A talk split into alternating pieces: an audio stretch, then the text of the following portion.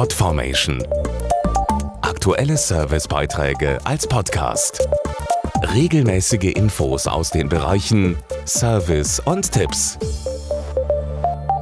Zurzeit sieht man sie beim Spazierengehen am Wegesrand und noch viel häufiger im eigenen Garten, falls vorhanden, Schnecken. Sie lieben die Salat- und Gemüsebeete der Hobbygärtner, die wiederum alles tun, um die schleimigen Genossen loszuwerden. Nur einer mag die Schnecken, im wahrsten Sinne des Wortes, jedenfalls ab und zu.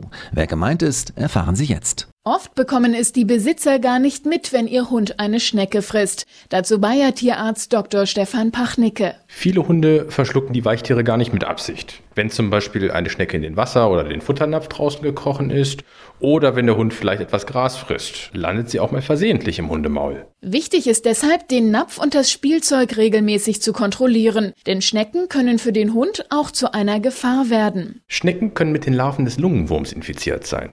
Diese Parasiten besiedeln Herz und Lunge des Hundes.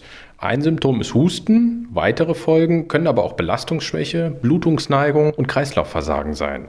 Im schlimmsten Fall kann der Hund sogar daran sterben. Leider lassen sich Hunde nicht völlig von Schnecken fernhalten. Hilfe gegen den Lungenwurm gibt's aber beim Tierarzt. Ihr Tierarzt kann Ihnen ein Parasitenmittel empfehlen, das den Hund bereits vorbeugend schützt aber auch gegen bestehenden Befall mit Lungenwürmern wirkt. Übrigens sollte der Hund unabhängig vom Lungenwurm grundsätzlich alle drei Monate entwurmt werden. Mehr Infos zum Thema gibt's auf parasitenfrei.de.